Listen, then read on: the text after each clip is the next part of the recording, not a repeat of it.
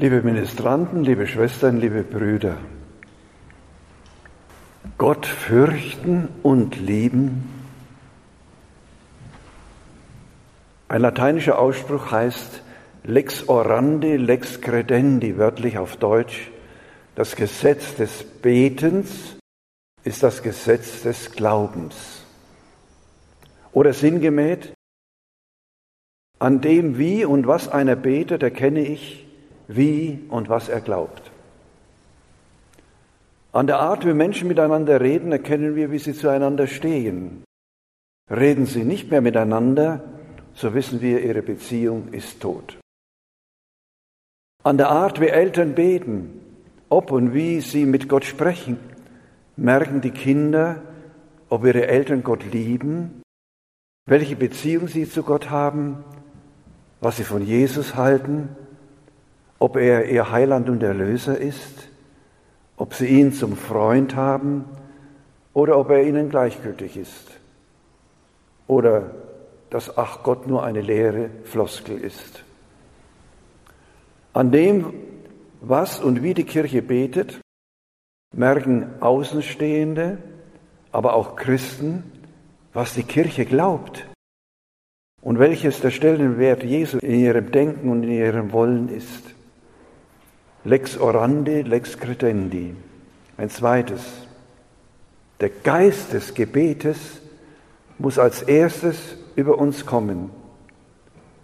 Durch den Propheten Zacharia verheißt Gott, er werde den Geist des Gebetes über das Haus David und die Einwohner Jerusalems ausgießen. Das heißt, in seiner Liebe befähigt er sein Volk durch die Ausgießung des Heiligen Geistes, dass sie wieder anfangen zu beten und sich in rechtem Beten Gott zuwenden.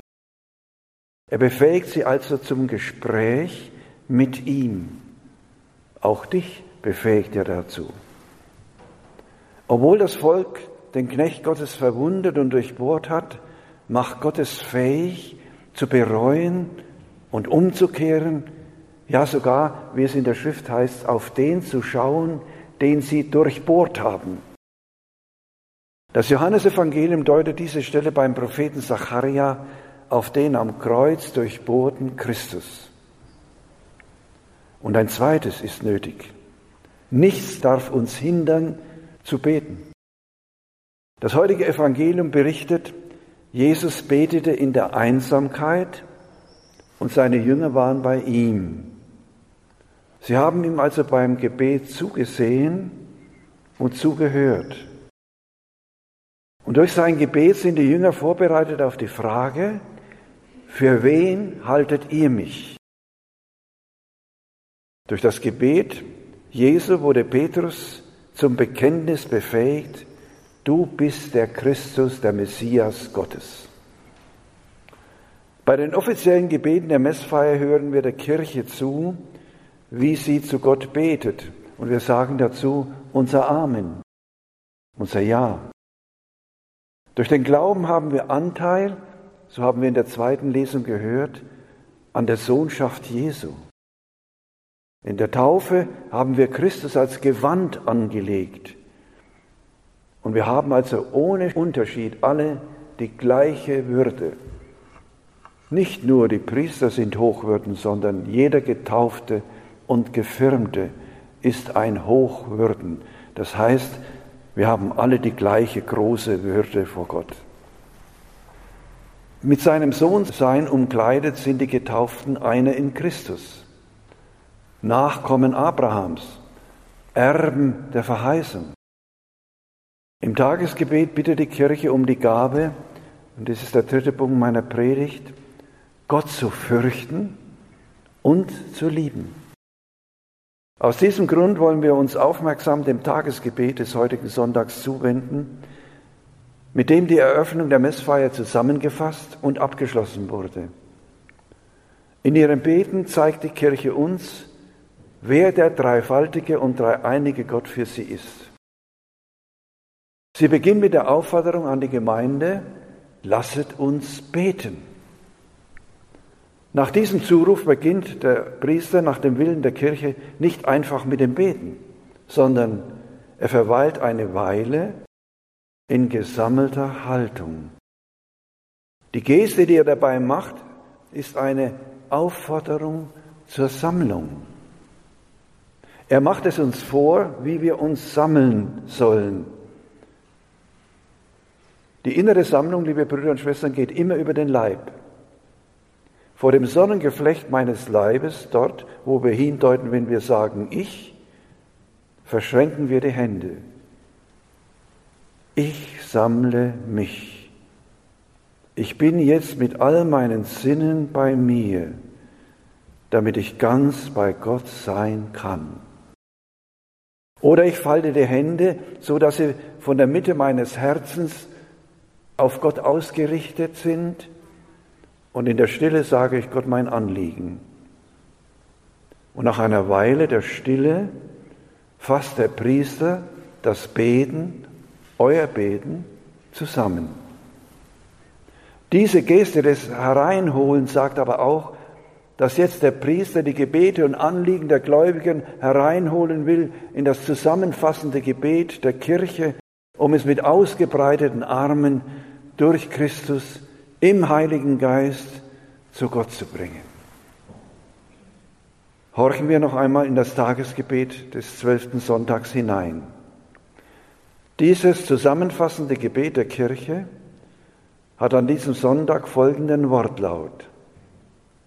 Heiliger Gott, gib, dass wir deinen Namen allezeit fürchten und lieben, denn du entziehst keinem deine väterliche Liebe, der fest in deiner Liebe verwurzelt ist.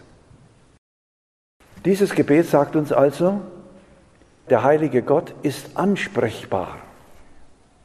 Der Mensch, der Gott anspricht, will Gott erkennen, will ihm nahe sein, möchte ihn lieben. Zugleich aber erahnen wir den Abstand, der uns von Gott trennt, seine unauslotbare Größe, seine Vollkommenheit, sein Heiligsein. Gott ist das Geheimnis, das fasziniert, aber auch erzittern lässt. Die Theologie sagt tremendum et fascinosum. Gott ist das Geheimnis, das fasziniert, aber auch erzittern lässt. Und so verbindet sich die Liebe zu ihm mit Furcht. So nahen wir uns Gott in Furcht und Liebe. Die Furcht, die hier gemeint ist, hat wenig mit Angst zu tun. Sie ist viel näher der Liebe. Ehrfurcht können wir sie besser nennen. Ehrfurcht hat viel mit Liebe zu tun. Ja, sie ist eine Form der Liebe, die heute nur selten in unseren Breiten zu finden ist. Man lässt überall die Sau raus. Ehrfurcht bedeutet, ich fürchte mich, die Ehre des Geliebten, des verehrten Menschen zu verletzen, ihm nicht gerecht zu werden.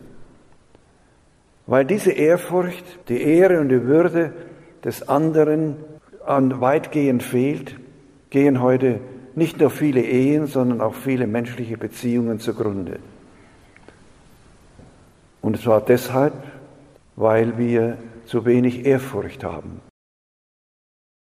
Und davon ist auch unser Verhalten zu Gott beschädigt, ob wir ihm wirklich in ehrfürchtiger Liebe nahen. Menschen, die sich lieben, werden einander von der Ehrfurcht geleitet begleiten. Denn nur so wird die Liebe vor der zerstörerischen Selbstsucht bewahrt. Unser Tagesgebet beginnt mit dem Ruf, Heiliger Gott. Heilig bedeutet in der Sprache der Bibel Abstand, Trennung, Fernsein von allem, was mit Sünde und Schuld, mit Unreinheit und Bosheit zu tun hat. Keiner von uns Menschen kann sagen, er sei ohne Schuld. Viel Unreines und manchmal Böses ist in uns.